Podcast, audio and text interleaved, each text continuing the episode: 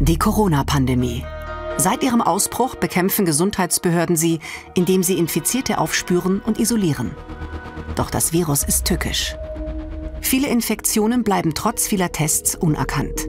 Das macht es schwierig herauszufinden, wer sich wo angesteckt hat. Wenn es gelingen würde, die Ansteckungswege schneller zu klären, könnte die Ausbreitung schneller gestoppt werden. Genau daran arbeitet Michael Forster. Der Genetiker erforscht am Kieler Institut für klinische Mikrobiologie Stammbäume. Nicht von Menschen, sondern von Zellen. Der Ansatz? Den Stammbaum des Coronavirus entschlüsseln, um so die Herkunft und die Ausbreitungswege zu verstehen. Die Methode wendet er auch für die Krebsdiagnose an. Dazu muss die DNA der Krebszellen entschlüsselt werden.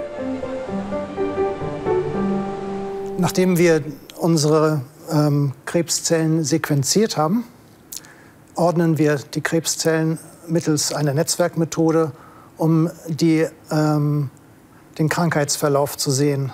Also welche Zellen waren zuerst verändert, welche wurden zuerst krank und welche wurden danach krank. Michael Forster verdeutlicht die Netzwerkmethode mit Hilfe von Murmeln. Wenn sich Krebszellen im Körper ausbreiten, mutieren sie weiter zu neuen Varianten. Hier durch verschiedenfarbige Sprenkel dargestellt. Wenn er die Krebszellen anhand ihrer Mutationen in einem Stammbaum ordnet, hilft das, die Wege der Ausbreitung zu verstehen und in der Krebstherapie gezielt zu bekämpfen. Warum sollte es dann nicht auch klappen, die scheinbar chaotische Ausbreitung von Coronaviren in der Welt mit Hilfe ihrer genetischen Herkunft nachzuvollziehen? Bei Corona ist es so, dass wir ein Virus haben, das jeden Monat etwa zwei zusätzliche Mutationen hat diese Evolution von Virusvarianten, die kann man mit genau derselben mathematischen Methode, mit der Netzwerkmethode simulieren. Michael Forster holt sich Unterstützung bei seinem Bruder Peter Forster, ebenfalls Genetiker an der Universität Cambridge. Das war ein Familienunternehmen. Und zwar äh, wussten wir, dass jetzt Geschwindigkeit essentiell war, weil die Pandemie nicht aufhören wird, sich zu verbreiten.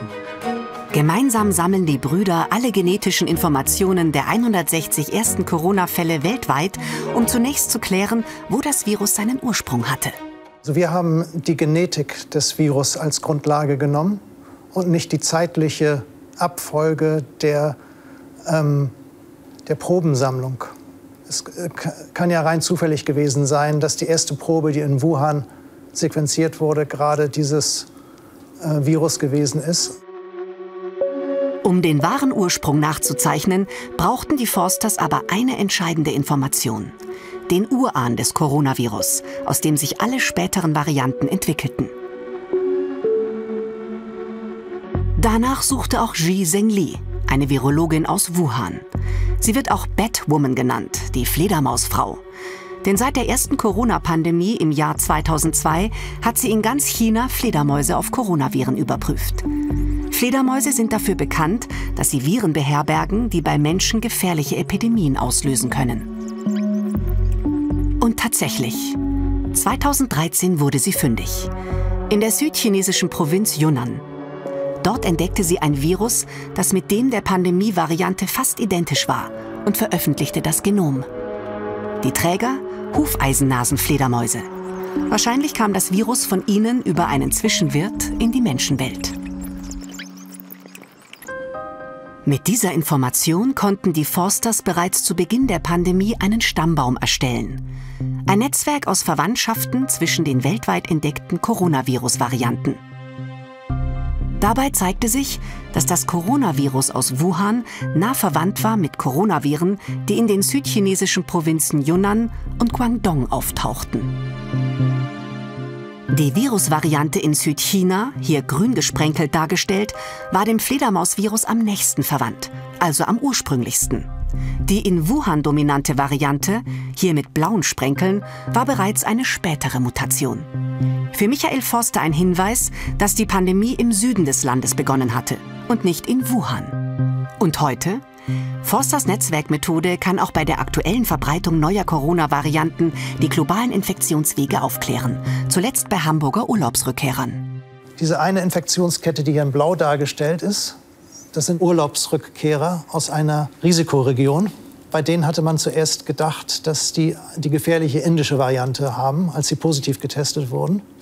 Aber es stellte sich heraus, dass sie tatsächlich die ähm, Alpha-Variante, also die englische Variante, hatten, die sie laut Netzwerk hier lokal im Umland aufgeschnappt haben. Das hat sich dann später auch bei den Gesprächen mit dem Gesundheitsamt auch bestätigt. Die Netzwerke der Forster-Brüder könnten den Behörden helfen, lokale Ausbrüche möglichst schnell zu ihrer Wurzel zurückzuverfolgen und mittels Quarantäne zu stoppen. Aber reichen dafür allein Stammbäume? Ich glaube, für die künftige Pandemiebekämpfung müsste man einen äh, konkreten Plan machen, einen Schlachtplan, so wie es auch Militärpläne gibt für bestimmte Szenarien. Und da ist die Netzwerkmethode eine sehr gut geeignete Variante, um aus sehr wenigen Fällen den Ursprung äh, zurückzuverfolgen. Um eine globale Pandemie wirksam zu bekämpfen, braucht es eben auch manchmal ungewöhnliche Ansätze und Ideen.